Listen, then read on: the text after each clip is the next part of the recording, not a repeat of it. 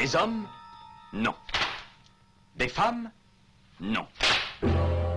Des robots Non. Des surhommes Implacables.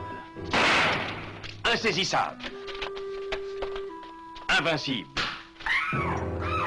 Insensibles. Aux ordres d'une super organisation criminelle.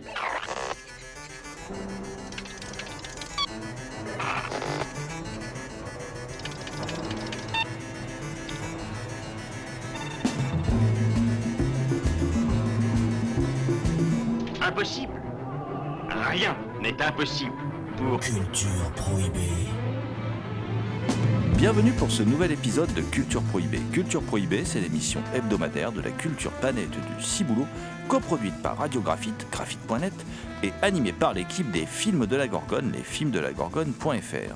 Culture Prohibée, c'est aussi un profil Facebook et un podcast disponible sur différentes plateformes. Tous les détails sont sur le blog de l'émission culture-prohibée.blogspot.com.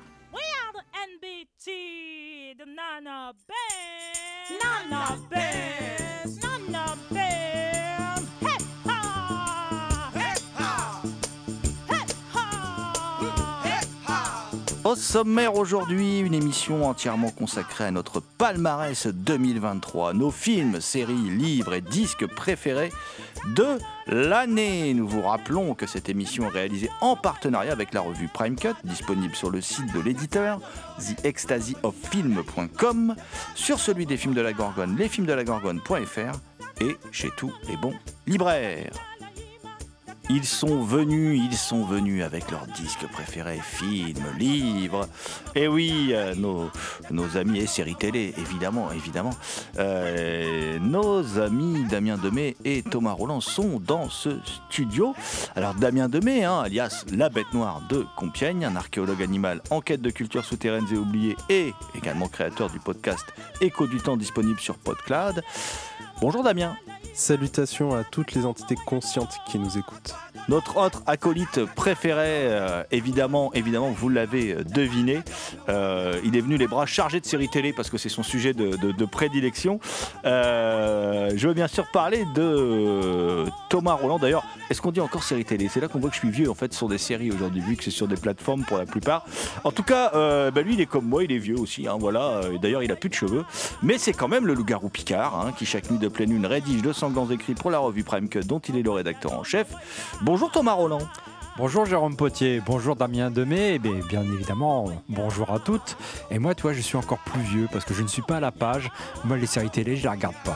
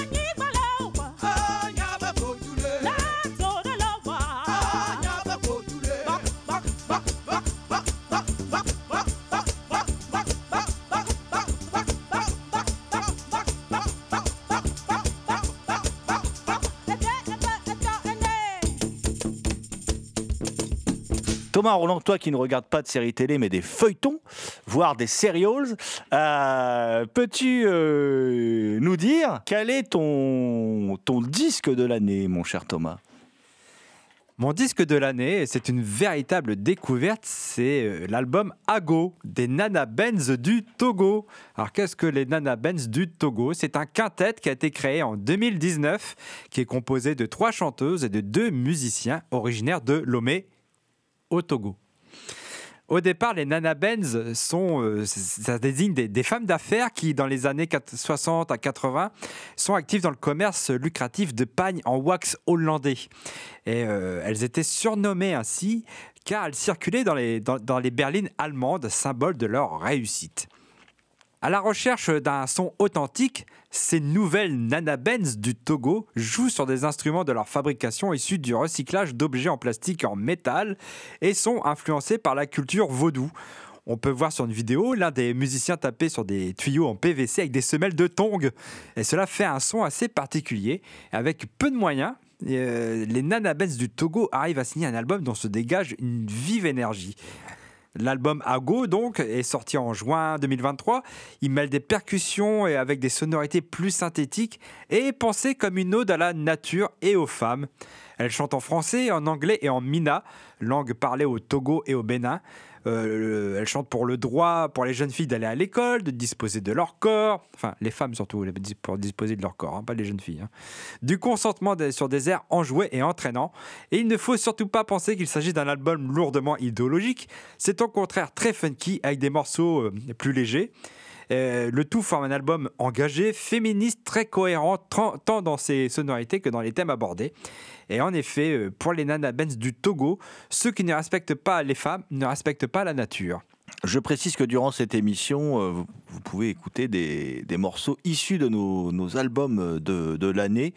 Euh, et puis rendez-vous sur le blog pour la playlist des titres des morceaux exa et tout ça. Voilà, il n'y a pas de souci. Comme d'habitude, vous allez sur culture-prohibé.blogspot.com et vous aurez toutes les références des disques euh, que l'on diffuse. Parce que moi, je dis encore disques parce que je suis aussi une personne âgée. J'aime bien acheter les disques en format, en, format euh, physique. Voilà. Euh, Damien, avec quel disque en support physique tu es venu? Quel est ton, ton album de l'année, mon cher Damien? Après euh, Orelsan et sa civilisation perdue en, en 2022, j'ai été béni par une réédition anniversaire pour ses 20 ans d'un album de mon groupe slash artiste préféré de tous les temps, Linkin Park.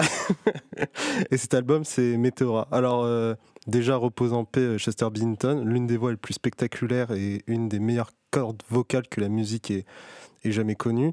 Pour ceux qui connaissent pas Linkin Park, alors déjà, vous faites du mal à mon petit cœur et clairement, vous n'avez pas vu assez de AMV dans les années 2000. Ensuite, c'est un groupe de rock alternatif qui a théorisé sa musique dans son premier album, Hybrid Theory, la théorie hybride, ce qui est euh, la raison pour laquelle c'est du rock alternatif. C'est un mélange de rock, de rap et de new metal. Euh, Une joyeuse harmonie du chaos qui en fait l'album de musique le plus vendu de 2021 selon l'IFP, la Fédération internationale de l'industrie phonographique, qui s'occupe des droits d'auteur et surveille les ventes. C'est un succès immédiat qui lance le groupe à la face du monde. Ce dernier remplit alors avec Meteora qui sort en, en 2003 et là, gros succès. Toujours selon euh, l'IFP, c'est actuellement le huitième album le plus vendu de ce siècle, album numéro un des ventes en Europe et en US la semaine de, la première semaine de sortie, troisième en France. Euh, pour sa ressortie, il s'est classé huitième euh, aux US et premier euh, dans la liste du rock. Meteora, c'est aussi l'album avec le morceau Numb que tout le monde connaît, qui est actuellement le deuxième morceau de Linkin Park le plus écouté sur Spotify, après In the End, et c'est actuellement le clip de rock le plus vu au monde sur YouTube avec plus de 2 milliards de vues. Donc nous voici 20 ans plus tard, et j'adore les rééditions anniversaires de Linkin Park parce qu'elles sont énormes, notamment car elles se composent toujours de plusieurs disques. Alors ici, on en a 6 pour la, une- la version pas de luxe. Le premier, c'est juste l'album de base avec euh, Numb, Faint, Breaking the Habit. Et euh, mes deux chouchous, Lying From You et Somewhere I Belong. Le deuxième album est Live in Texas, une captation audio du concert euh, lors du Summer Sanitarium Tour qui parlera aux fans de Metallica, où ils ont joué au Reliant Stadium à Houston et au Texas Stadium à Dallas. On a la chance d'y retrouver des morceaux de Hybrid Theory comme euh, Paper Cut, In the End ou Crawling. Troisième album, c'est un autre live, mais à Notting, Nottingham en Angleterre. Euh, la composition est presque identique, mais contrairement au Live in Texas, on a des fans qui chantent et je trouve que ça fait énormément euh, de différence. Le quatrième est un regroupement de ce qu'on appelle les LPU, qui est les Linkin Park Underground, qui renvoie au fan club officiel et mondial euh, du groupe, mais aussi à 16 albums qui sont sortis en même temps que les albums officiels, en fait, qui réunissent les palimpsestes, les brouillons, les morceaux mis de côté avant euh, la sortie finale euh, des albums. Et ici, on a un regroupement de LPU lié à Metora. Le cinquième, c'est la même chose. C'est un mélange de LPU et de live LPU parce que oui, ils ont fait des concerts avec leurs morceaux euh, pas vraiment finis, ce qui est assez impressionnant et un peu bordélique. Et le sixième et dernier, si vous n'avez pas la version de luxe, ce sont des morceaux totalement exclusifs, c'est-à-dire ni sortis dans l'album, ni sortis dans les LPU. Et ici, on se retrouve avec 14 morceaux qui forment du coup un dernier disque de 45 minutes de musique, ce qui est énorme et tous les morceaux ils sont uniques, dont Lost que vous avez peut-être entendu. Moi, comme toujours, j'hésite entre deux morceaux quand il s'agit de Linkin Park. Et pour ce dernier album et ces dernières nouveautés, ce sera More the Victim ou Massive, dont la structure peut vous rappeler une LPU. Et pour finir, du coup, la version Deluxe, elle a des DVD euh, qui compilent des heures et des heures de concerts, ainsi que le making of de l'album euh, Meteora.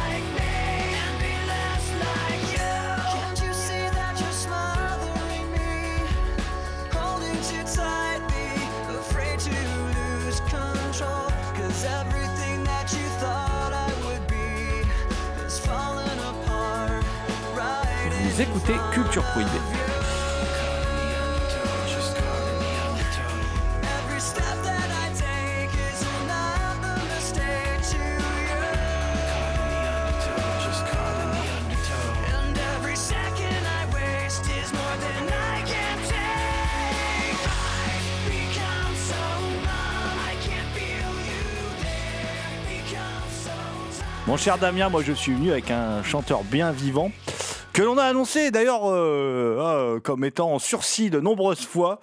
Un peu comme euh, nos amis que l'on salue qui nous ont quittés en 2023, euh, Ty euh, de la souris déglinguée et Chen McGowan parce que les Pogs quoi bordel de merde voilà. Donc euh, moi je suis venu avec un, survivant voilà un survivant des Stooges. Je veux bien sûr parler de Iggy Pop. Iggy Pop l'iguane l'inaltérable Iggy Pop qui là vient de nous sortir en 2023 son 20e album que j'ai envie de défendre. Parce que l'album c'est pas parce que c'est pas très original de choisir Iggy Pop euh, voilà Iggy Pop c'est un artiste reconnu très apprécié en France. Sauf que cet album là il s'est fait un peu descendre parce qu'Iggy Pop annonçait son retour aux sources et on a dit ouais bon bof bof bof. Ben moi je suis pas d'accord en fait avec euh, ce, euh, ce- ce- ce- comment dire cette sorte de cette sorte de d'accueil un peu mitigé qu'a reçu l'album.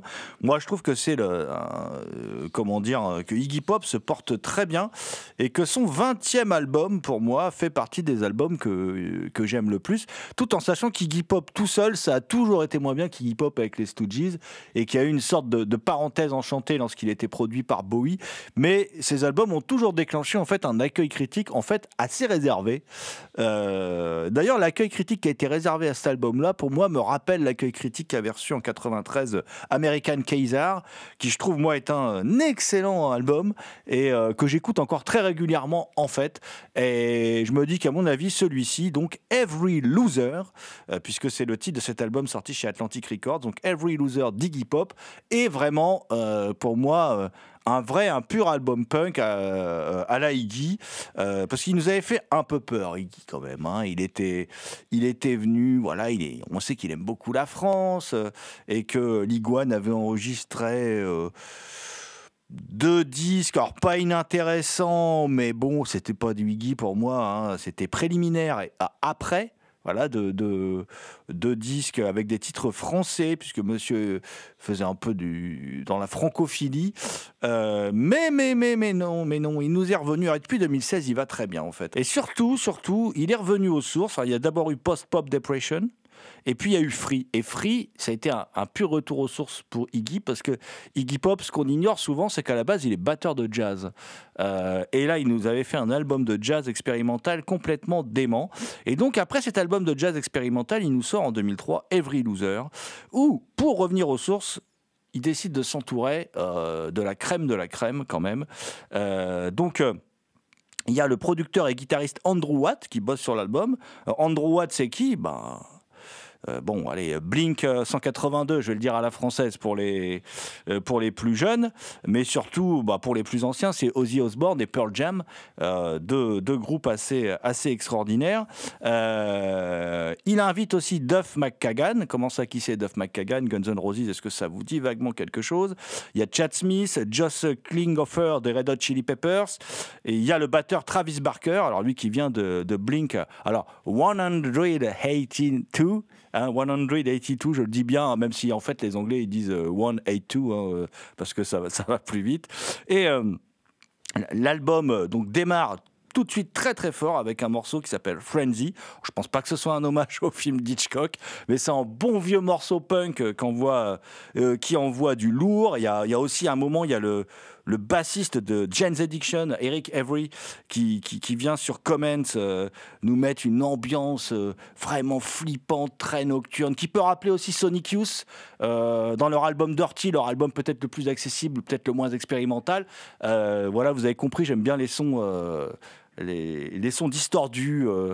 J'aime bien les mélodies aussi, mais des fois on a envie que ça soit sale, quoi. Voilà. Et là, notre ami, euh, notre ami Iggy Pop, même s'il nous fait quelques quelques belles balades, hein, comme Strong Johnny par exemple, mais il nous fait surtout un album euh, ultra, ultra, ultra. euh, Ultra punk, 36 minutes hein, fait l'album, hein. donc ça c'est un vrai album punk, hein, ça dure pas 3 heures. Euh, et Every Loser pour moi c'est j'ai l'impression de retourner. euh, voilà, j'étais de nouveau au collège, quoi, quand, je, découvrais le punk.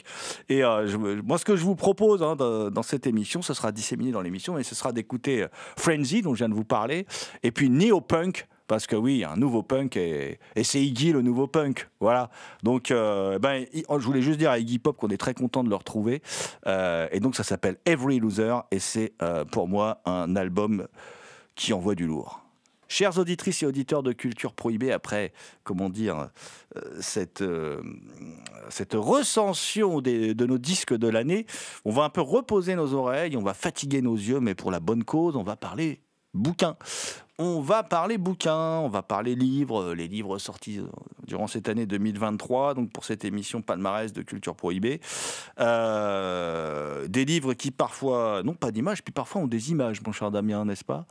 Mon top 5, quand on le regarde, c'est juste du DC, d'hier et d'aujourd'hui, un DC Comics, euh, un des pires braquages de mon top 5 par Urban Comics, qui du coup les, publie en France, euh, y compris les rééditions, qui sont des éditions euh, formidables. Et si vous suivez régulièrement les chroniques que je fais ici, qui sont bah, généralement bouquins dans Culture Prohibée, vous savez déjà qui est le premier.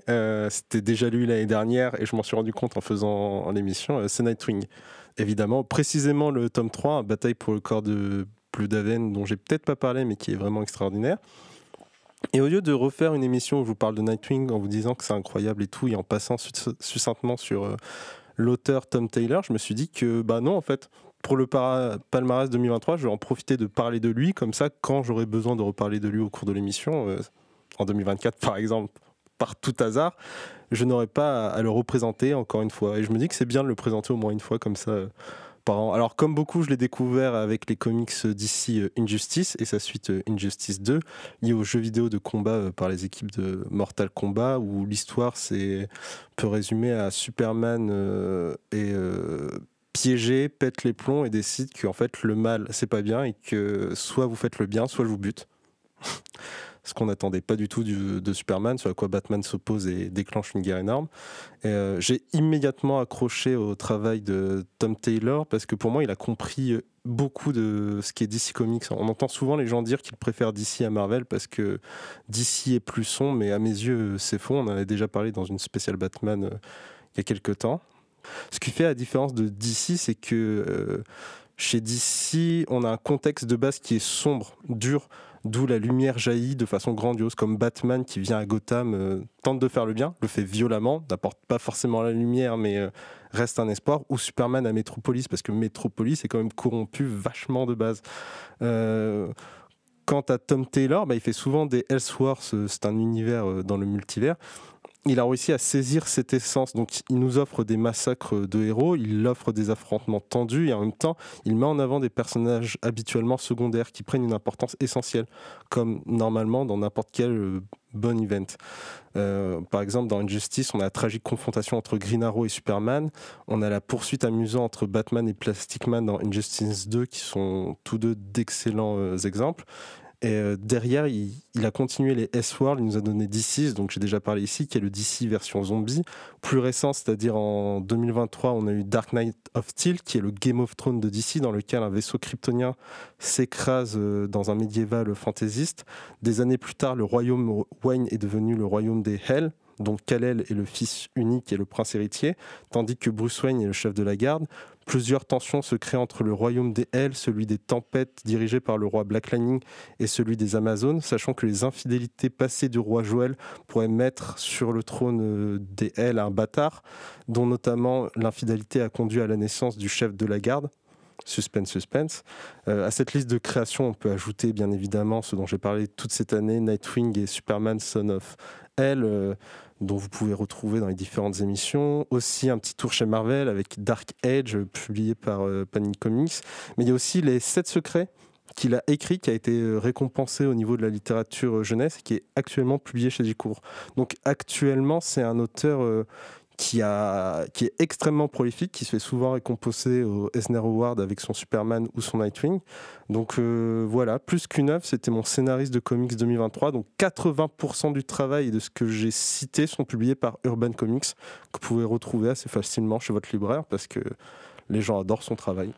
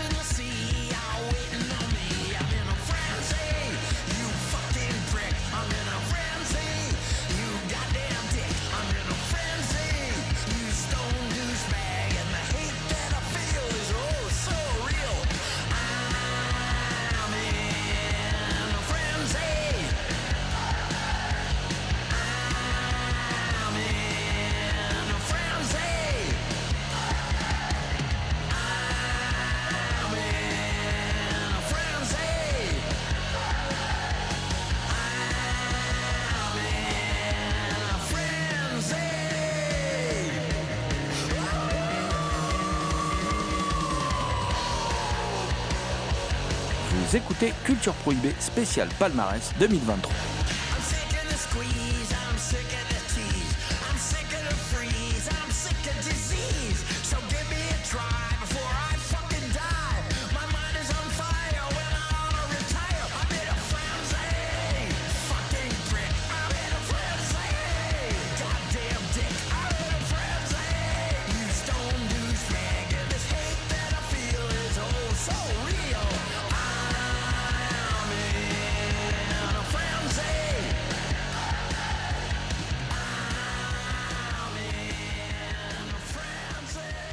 Me suis tourné vers le livre d'une euh, d'une jeune autrice, parce qu'on dit autrice, moi je disais auteur avec un E à la fin, avant maintenant on dit plus autrice, voilà, donc une jeune autrice qui s'appelle Lilia Hassen. Et là donc moi j'ai lu son troisième roman qui s'appelle Panorama, qui est paru à la Blanche chez Gallimard, mais enfin il aurait pas pu paraître dans la série noire en fait. hein. Euh, c'est un livre euh, assez étonnant.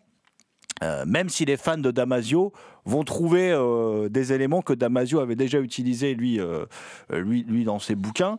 Alors qu'est-ce que ça raconte? Ben, C'est l'histoire d'une société, la société française, qui à la fin des années 2020 euh, va être confrontée sur les réseaux sociaux à une personne qui va se venger d'une agression en tuant son agresseur et qui va filmer cette agression et euh, qui va euh, tout cela va débouch- déboucher grâce aux réseaux sociaux sur un phénomène qui va s'appeler la Revenge Week.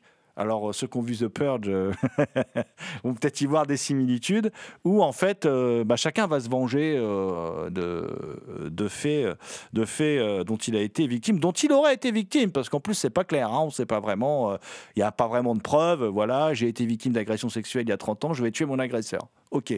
Euh, ça déclenche donc cette histoire, ça déclenche un- une sorte de, révolution via les réseaux sociaux. Et au final, qu'est-ce qu'il en ressort Il en ressort qu'on on se retrouve dans ce bouquin en 2049 en France et que, euh, eh il y a un architecte très connu, euh, et avec le soutien des réseaux sociaux, a été mis en place une nouvelle forme de société dans laquelle la transparence est la norme de base. Donc les maisons sont transparentes, voilà. Et, euh, il n'y a euh, que des euphémismes pour désigner les. Par exemple, on ne parle plus de policiers, on ne parle plus de maintien de l'ordre. euh, Enfin, tout, tout est désigné par euphémisme. Bien sûr, il faut y voir plein d'analogies avec le monde dans lequel on vit actuellement. hein. Et ceux qui ont choisi de garder leur intimité, eux n'ont plus le droit à rien. Ils n'ont plus de force de police, ils n'ont plus d'encadrement, ils ont plus... et ils vivent dans des maisons fermées, hein, telles, que, telles que les nôtres aujourd'hui, dans des sortes de ghettos en fait. Et puis il y a euh, deux types d'habitations, enfin deux types de quartiers pour les, les gens qui vivent dans les maisons transparentes, euh, qui ont été donc conçues aussi par cet architecte, ce fameux architecte. Euh, et ces maisons transparentes, alors soit on est très riche et on habite dans des quartiers UP, soit on a des maisons transparentes classe moyenne qui sont des vagues copies, euh, là où vit la, policière qui enquête, euh, qui sont des vagues copies euh, des maisons des plus riches. Tout a changé, le système de justice a changé puisqu'on est dans la transparence, les droits de la défense ont été modifiés, enfin c'est un monde totalement effrayant puisque en gros c'est le monde des réseaux sociaux qui serait devenu en fait qui dirigerait hein, voilà la, société française. Donc ça c'est très très intéressant. En gros c'est l'étape après Instagram, c'est-à-dire maintenant on se prend plus en photo pour se, euh, raconter des stories. Maintenant tout le monde peut voir chez nous puisque le monde est devenu transparent. Voilà. Euh, et il y a euh, dans ce monde de la transparence, dans les familles les plus riches, une famille entière qui va disparaître. Et de ce fait, une policière qui va devoir enquêter.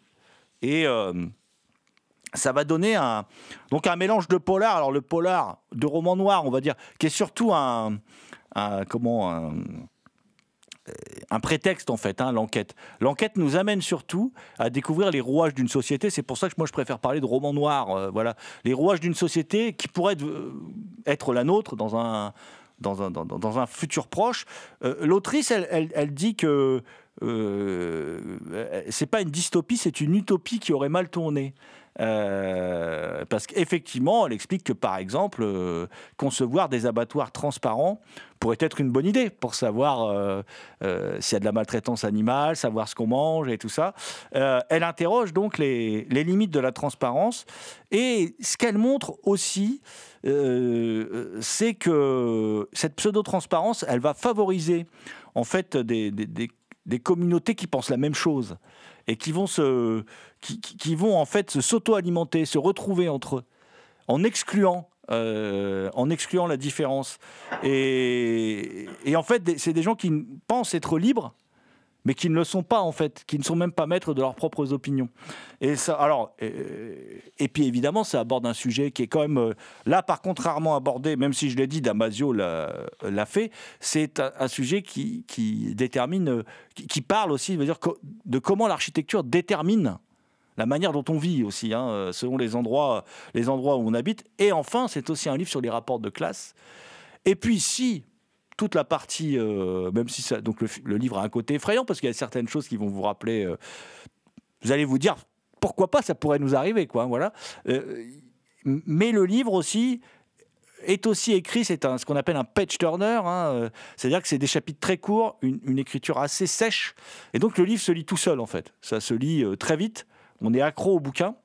Donc c'est du, j'ai envie de dire, c'est du bon roman noir teinté de d'un soupçon de SF, de dystopie, mais est-ce vraiment une dystopie euh, quand on lit certains commentaires sur le net, euh, quand on voit ce que souhaitent certaines et certains euh, de ce qui pourrait être qualifié de dictature des réseaux sociaux, bah là on en a, on en a un exemple. Quelle serait l'étape après Instagram et Facebook et puis d'autres réseaux sociaux, on va pas tous les citer? Ben, Ça pourrait être Panorama, voilà, ce livre de Lilia Hassen qui est paru chez Gallimard et qui est, qui est pour moi un de mes coups de cœur de cette année 2023 en, littérature.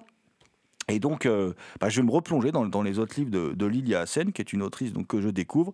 Et je vous conseille vivement, je trouve que les, les lycéens ont eu le nez creux en lui décernant le Renaudot, euh, Panorama de Lilia Hassen, donc paru chez Gallimard. Et Thomas Roland, puisque j'ai parlé de Thomas Roland, voilà, Euh, je sais qu'il est venu avec un livre, un livre très culture prohibée. J'ai opté pour un, pour un auteur français. Un auteur français qui a écrit L'Abîme. Euh, donc c'est Nicolas Chemla, qui est un écrivain qui est euh, qui tantôt écrit un roman, tantôt écrit des essais. Et donc L'Abîme, c'est son deuxième roman. C'est un roman dont on ne sort pas indemne. hein. Euh, ça raconte l'histoire d'un immeuble. On est dans un immeuble à Paris, au 6 terre de la rue de Paradis. Ne cherchez pas sur Google Maps, cette adresse n'existe pas. Enfin, la rue de Paradis existe, mais le Cister n'existe pas. Donc, un immeuble avec des gravures étranges, des, des, des- qui évoquent des démons, euh, des gargouilles, des choses comme ça. Et euh, ça commence par un prologue où un commissaire fait euh, visiter l'immeuble à, à- quelqu'un, et en particulier un appartement où il règne une odeur de mort parce qu'ils ont découvert un homme crucifié, les jambes entravées, étripées euh, le visage à moitié mangé, euh, et euh, l'appartement était fermé de l'intérieur. Et donc, ils ont, le commissaire avait récolté le journal de cet homme, un Américain qui vivait à Paris, et le transmet à, à cet homme qui, à l'autre homme qui visite l'appartement. Et là, en fait, tout le roman, flashback, c'est le journal de cet homme qu'on retrouve mort. Ce fameux homme, en fait, c'est un, écrivain raté, homosexuel, qui fait du copywriting et qui, en fait, euh, dans, la quarantaine, vit de plus en plus seul. hein. Il se contente euh, euh, de, rencontres via des applications, de travailler en télétravail, etc. Quelque part, il y a aussi un discours sur, sur le repli sur soi, sur une société qui se déshumanise, qu'on retrouve tout au cours du roman, parce que c'est quasiment un huis clos. On est, euh, on est, on, est entre Lovecraft et puis euh, le roman là-bas de Joris Carl Huysmans, un roman qui parle beaucoup de sorcellerie de messe noire. Et là, ici, on parle aussi beaucoup de sorcellerie de messe noire. Notamment, il y a un chat, l'un des personnages principaux du roman, et donc un chat, hein, l'animal préféré des sorcières et euh, de Satan. Et forcément, c'est pas par hasard. Donc dans ce personnage, finalement, il va se rendre compte, il est propriétaire de cet appartement, avec euh, aux alentours euh, des, des- des appartements qui sont occupés par des gens qu'on voit pas, euh, souvent d'être des sans-papiers, donc qui, se, qui, qui vivent terrés parce qu'ils ont peur d'être d'être découverts ou d'être d'être envoyés dans leur pays d'origine. Mais il y a surtout, euh, il a surtout comme voisin un vieux monsieur qui est très mystérieux, voire même peut-être un petit peu effrayant, et qui aura une histoire euh, euh, singulière par rapport à cet immeuble. On découvre ça petit à petit au fur et à mesure que l'intrigue avance. Donc on pense, moi je pense beaucoup à Serge Brussolo, hein, parce que c'est, donc c'est un huis clos, on est dans un appartement quasiment, on sort très peu de cet appartement, et euh, il y a quelque chose de très poisseux dans ce roman. Alors est-ce que c'est du fantastique? Bon, c'est du, parfois c'est trash. hein. C'est, enfin dans la façon dont il décrit, euh, dont il se décrit lui-même, sa façon qu'il a de, de, s'abîmer euh, littéralement. hein. C'est, il y y a quelque chose d'assez trash. Non seulement ça décrit cette lente descente aux enfers euh, de ce personnage, mais c'est aussi un livre particulièrement nihiliste. C'est aussi la description d'une société qui s'abîme de plus en plus dans le chaos. Donc euh, en ça, c'est aussi un, roman particulièrement nihiliste. Et c'est un, pour moi, c'est un vrai coup de cœur. Et je le conseille euh, vivement. Donc je rappelle le titre, donc c'est L'abîme de Nicolas Chemla au Cherche Midi.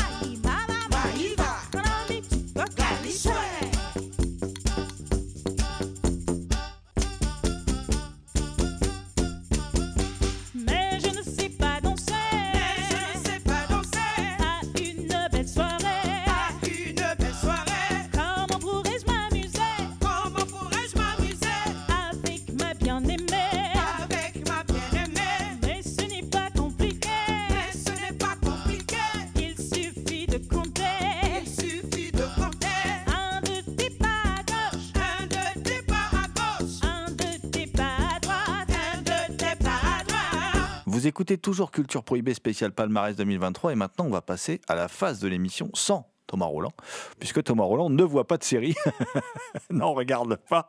Et euh, mon cher Damien, mon cher Damien, euh, nous avons toutes et tous hâte de connaître ton coup de cœur série de 2023.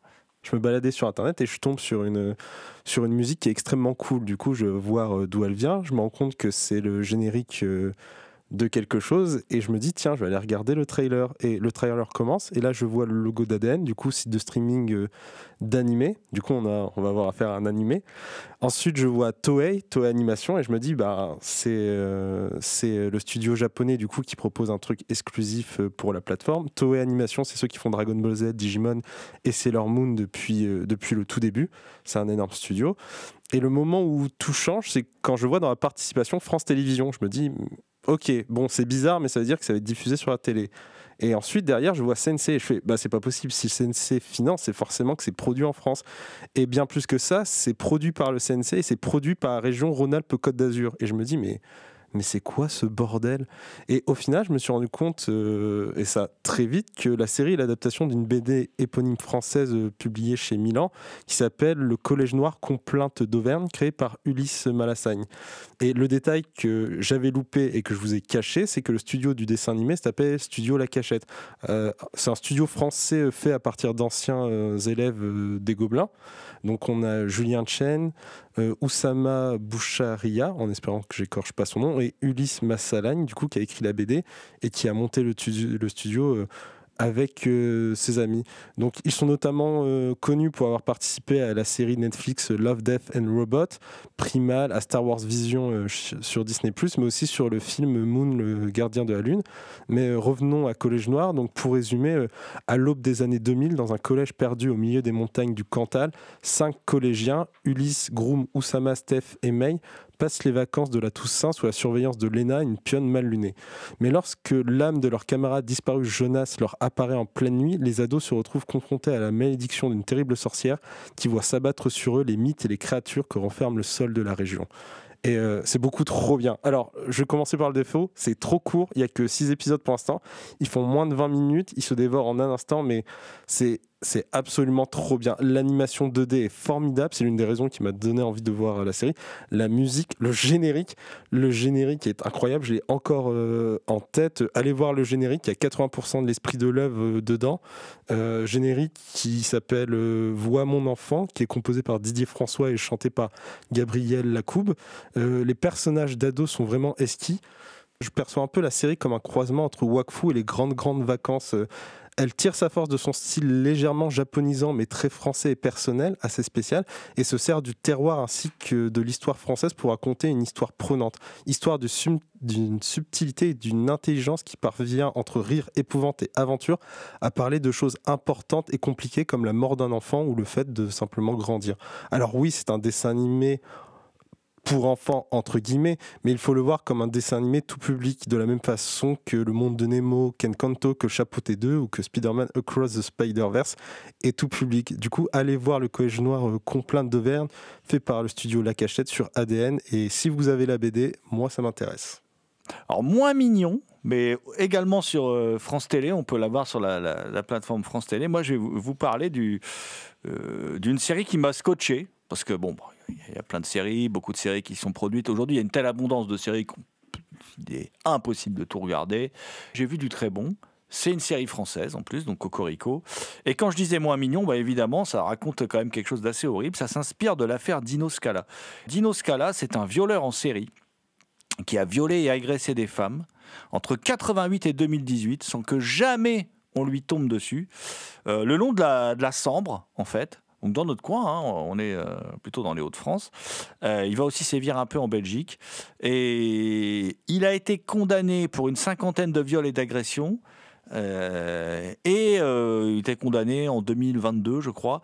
Mais en fait, on, on le soupçonne d'avoir agressé sexuellement et violé au bas mot 80 femmes. Un type en fait très bien inséré dans la société, euh, président du, enfin président entraîneur du, club de foot, copain avec tous les flics du village, euh, comment dire, euh, qui donnait plein de coups de main à la mairie, tout ça, qui, qui était le bon gars du village avec femme et enfant, le type insoupçonnable en fait, très bon collègue à l'usine, voilà, donc le type insoupçonnable qui a pu sévir comme ça. Et pourquoi il a pu sévir pendant des années?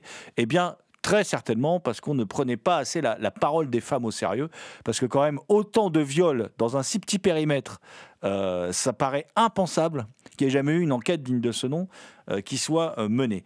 Alors évidemment, ça, ça va...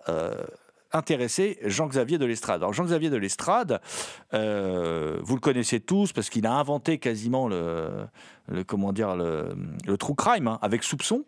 Soupçon qui est devenu un immense succès aux, aux États-Unis. Vous savez, cette euh, série documentaire sur un auteur de roman célèbre qui a tué sa femme ou pas, on ne sait pas, et lui, il suit le procès. Enfin, c'est super passionnant. Et il va passer petit à petit à la fiction. Il va aussi faire euh, un film sur une affaire sordide, un- une, une mini-série qui s'appelle Laetitia, qui est aussi passée sur France 2, mais auquel moi je faisais des reproches, parce qu'il y avait des messages qui étaient un peu lourdement passés dedans, malgré la qualité de la série, qui était très bien, mais la fin de la série appuyée, en fait.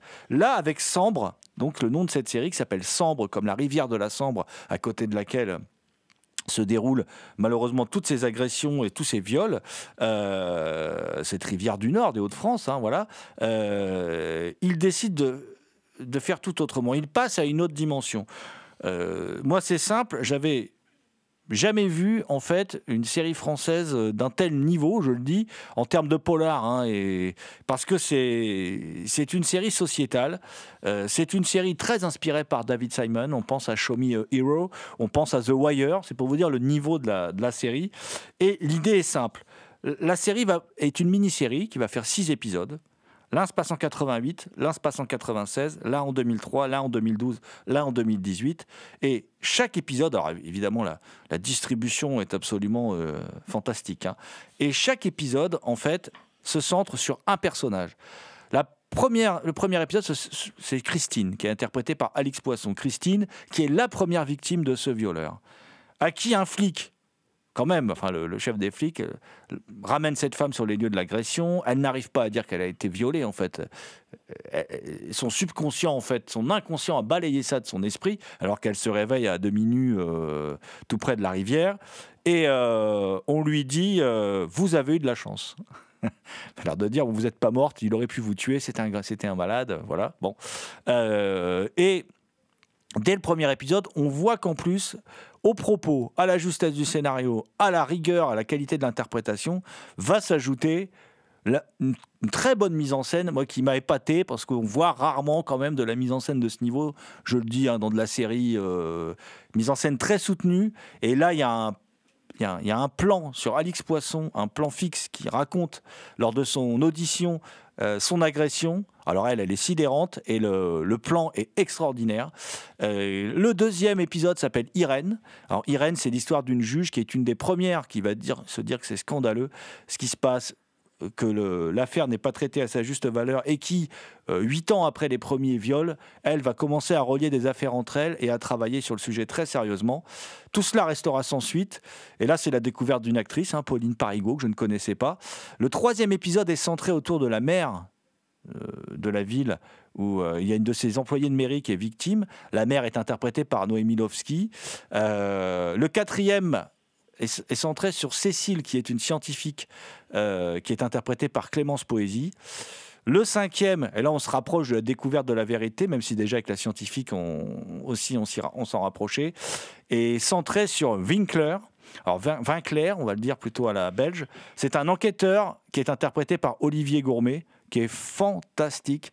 Il y a un plan séquence à un moment pour l'introduire qui est extraordinaire, euh, qui cadre tout le personnage, c'est-à-dire ce type veuf qui élève seul une ado et qui a en fait qui pour pas pour porter son deuil qui s'est réfugié dans le travail et qui est un enquêteur obstiné. Et moi j'adore dans les séries voir les enquêteurs au travail des enquêteurs qui ne sont pas des supermen. C'est-à-dire euh, c'est un enquêteur qui potasse qui lit qui se tape des rapports qui va se promener sur le terrain qui va un peu emmerder les gens sur place qui parfois va être pas sympathique mais qui on voit que c'est un flic extraordinaire et puis le dernier épisode c'est Enzo, le violeur, hein, qui là s'appelle Enzo, il s'appelle pas, euh, il s'appelle pas Dino dans la série, qui est interprété par un acteur que je connaissais pas, Jonathan Turnbull, qui est extraordinaire de, euh, comment dire, euh, de normalité.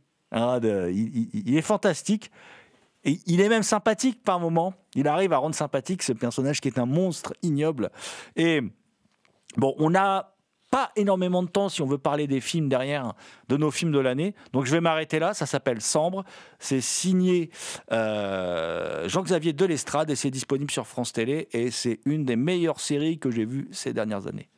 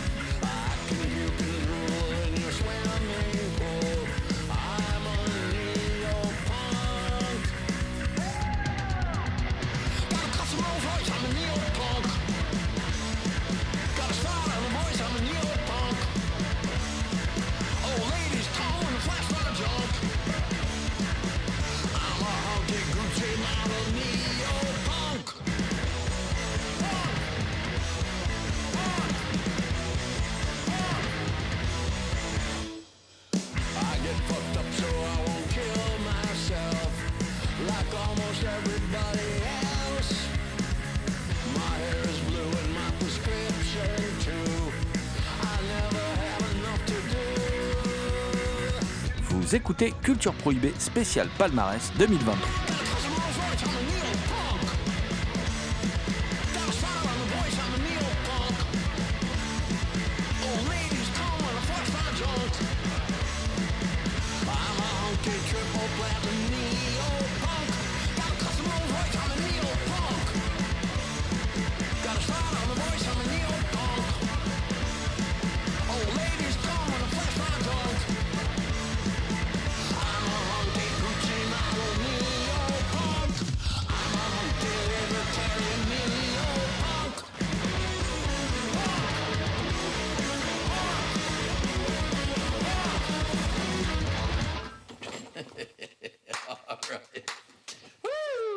Parler de nos coups de cœur cinéma de cette année euh, 2023. Euh, et on va laisser la parole à l'homme qui ne regarde pas de série.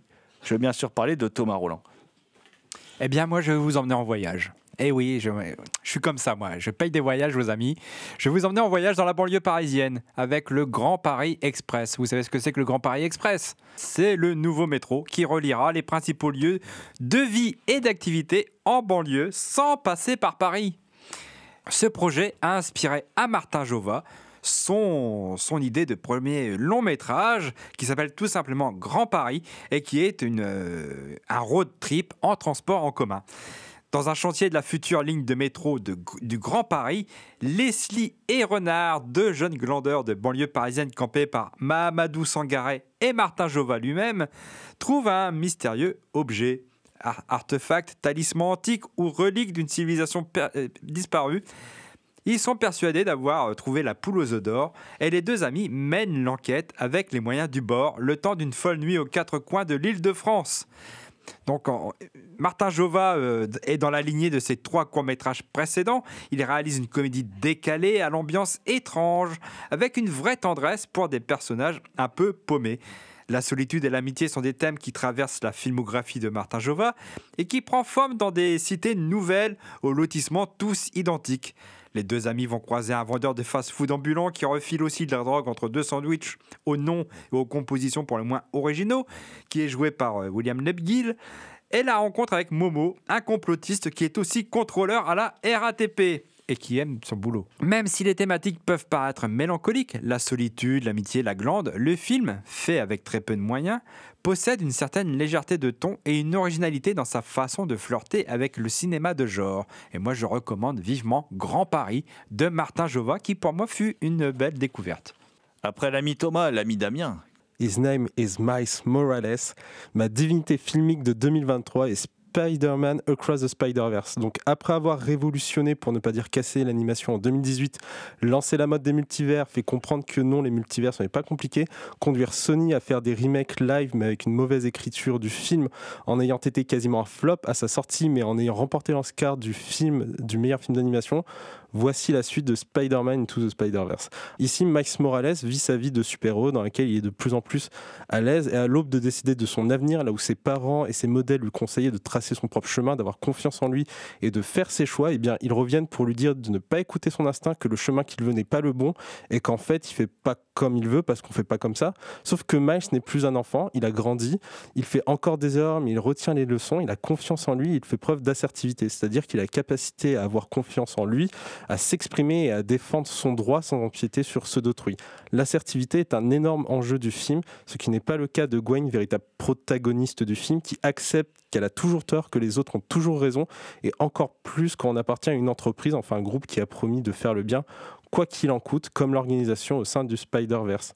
C'est un film qui offre une animation libérée des tout carcans, allant jusqu'à faire baver la couleur d'un sentiment sur l'entièreté du décor, ajoutant des éléments live, comme la présence de l'acteur Donald Clover, dont les fans connaissent le lien. Daniel Pemberton offre euh, des musiques qui sont littéralement les veines du film, musique qui accompagne une des meilleures introductions des films d'animation de tous les temps.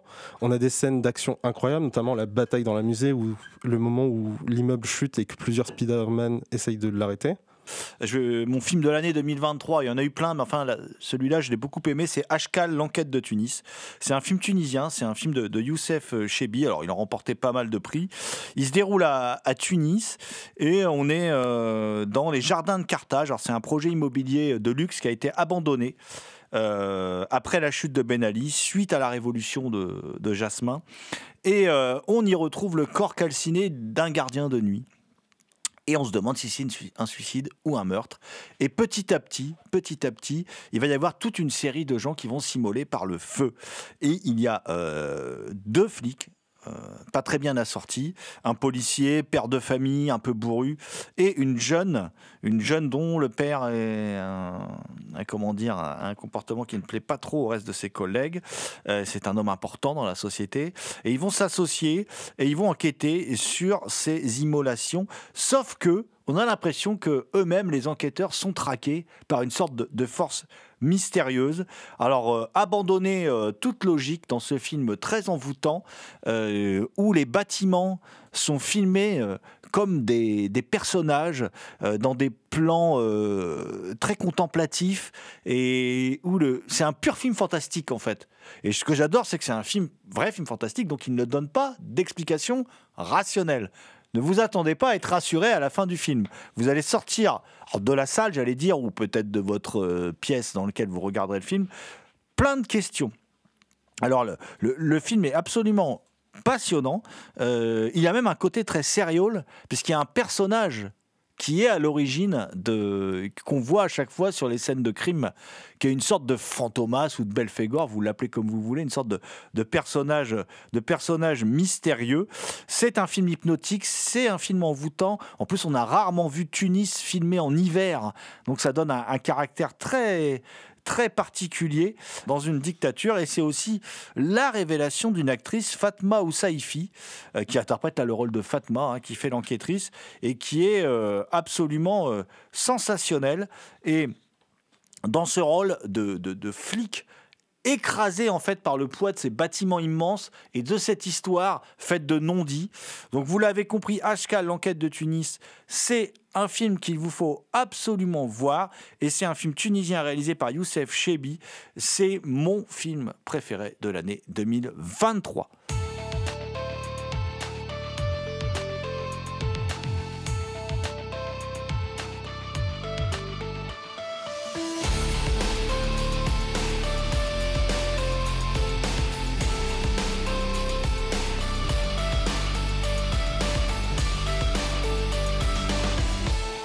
C'était Culture Prohibée, une émission réalisée en partenariat avec les films de la Gorgone et la revue Prime Cut.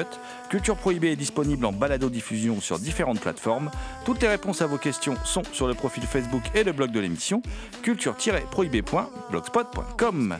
Culture Prohibée était une émission préparée et animée par votre serviteur Jérôme Potier, dit La Gorgone, assisté pour la programmation musicale d'Alexis, dit Admiral Lee, une émission animée avec Damien Demédy, la bête noire de Compiègne, Thomas Roland dit le loup-garou Picard, and the last but not the least.